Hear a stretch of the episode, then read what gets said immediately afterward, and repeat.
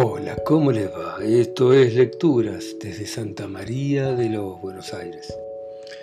Y hoy vamos a entrar en un libro muy interesante, muy, muy antiguo,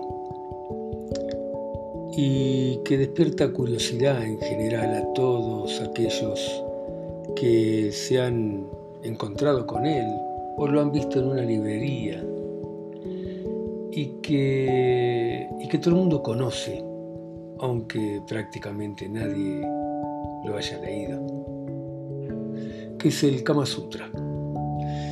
El Kama Sutra es un libro muy, muy antiguo. Se escribió unos 10 siglos antes de que apareciera en la imprenta y unos 13 siglos antes de que llegase a la India. Y las ediciones Aquellas ediciones eran ediciones hechas a mano y con mucha frecuencia los que copiaban los libros introducían variaciones, variaciones ya sea por equivocarse o por querer mejorar el texto. Además los originales del Kama Sutra estaban en sánscrito, que es un idioma antecesor al actual idioma hindú, como el latín lo es a las lenguas románicas y solo alguien muy versado en sánscrito podía establecer cuál era la versión auténtica. Se tradujo al inglés y la primera edición fue en Londres en 1873, que fue una, una edición muy limitada, que no trascendió al público con destino tan solo para estudiosos. Porque, claro, la obra chocaba con la moral victoriana y el libro hubiera provocado un escándalo y sus editores hubieran ido presos. Casi nadie se enteró de la existencia, salvo un grupo muy reducido que lo mantuvo en secreto.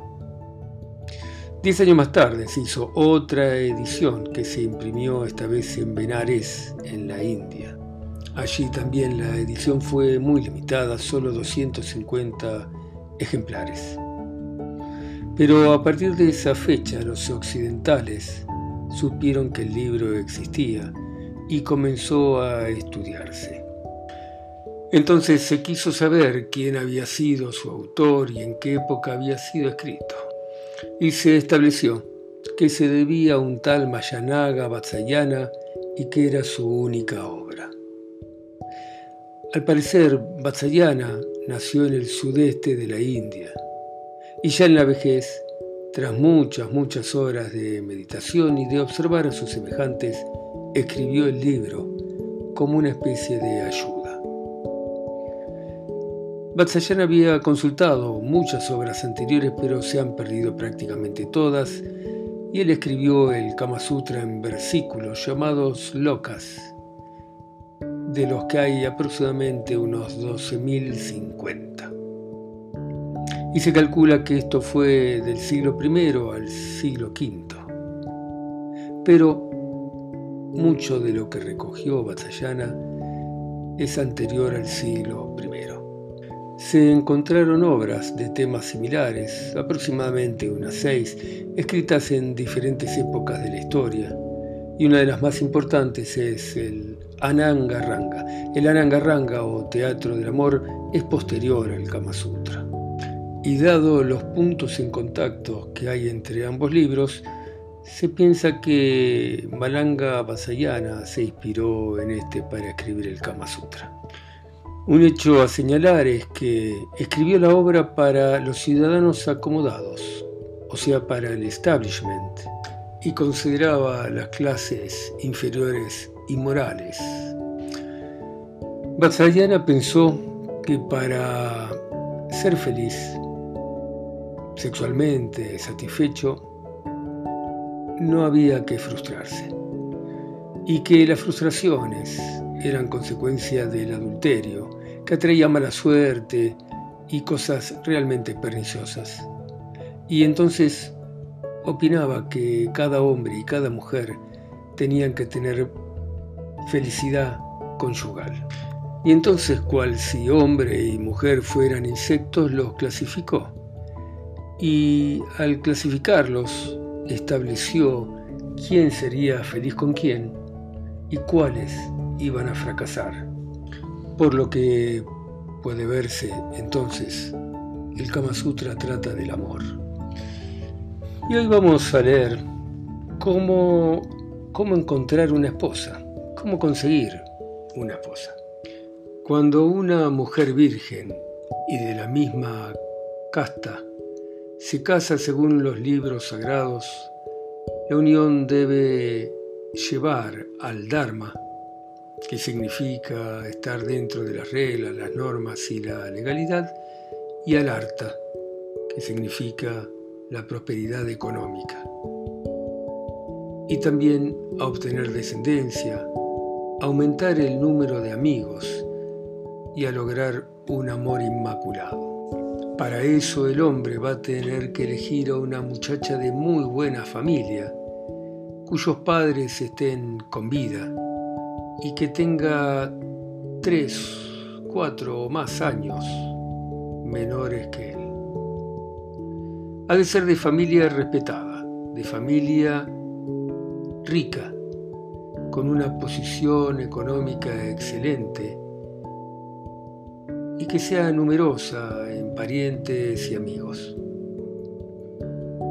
La mujer ha de ser hermosa, con signos de buen augurio en cada zona de su cuerpo. Los dientes, los ojos, las uñas, las orejas, los pechos tienen que ser regulares, ni más ni menos y por supuesto tienen que estar completos. Y el cuerpo todo tendrá que ser un cuerpo sano. Es lógico también que el hombre ha de tener estas cualidades que él exige.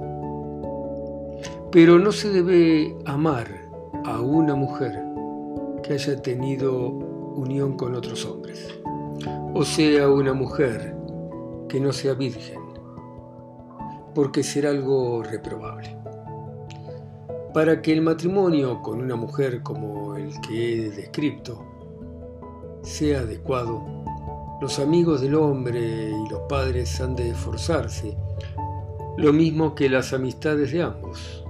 Estas amistades harán ver a los padres de la mujer los defectos que ella tenga, tanto los defectos que tenga en la actualidad como los que podría llegar a tener en el futuro cuántos hombres la cortejan y al mismo tiempo van a exaltar hasta de una manera exagerada los méritos de su amigo que la pretende, tanto en lo que respecta a los antepasados como a su familia actual, de manera que resulte agradable para los padres en especial para quienes estén en buenas relaciones con la madre de la mujer.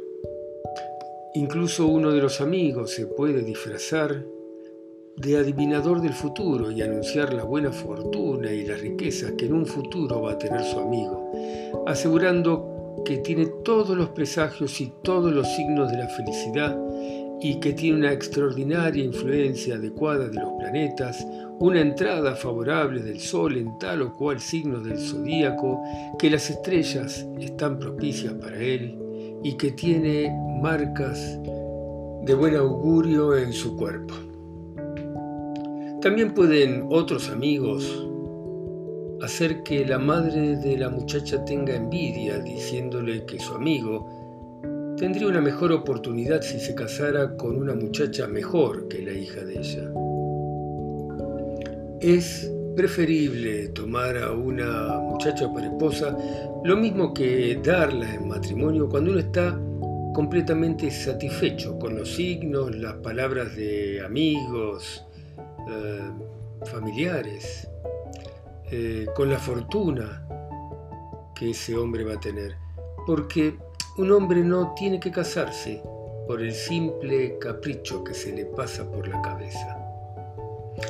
No se casará con una muchacha que llore, que duerma o que haya salido de la casa en el momento en que él va a solicitar el matrimonio, o mucho menos con una muchacha que esté prometida a otro. Y del mismo modo, va a tener que evitar las siguientes muchachas. La que ha estado escondida. La que tiene un nombre que suena mal. La que tiene una nariz deprimida. La que tiene ventanas de nariz muy grandes. La que tenga formas de hombre. La que vaya encorvada la que tenga los muslos torcidos, la que tenga una frente muy prominente, la que sea pelada, la que no ame lo que es puro, la que ha vivido con otros, la que está desfigurada por alguna circunstancia, la que no ha llegado a desarrollarse plenamente, la que es amiga de él, la que es la hermana menor de él.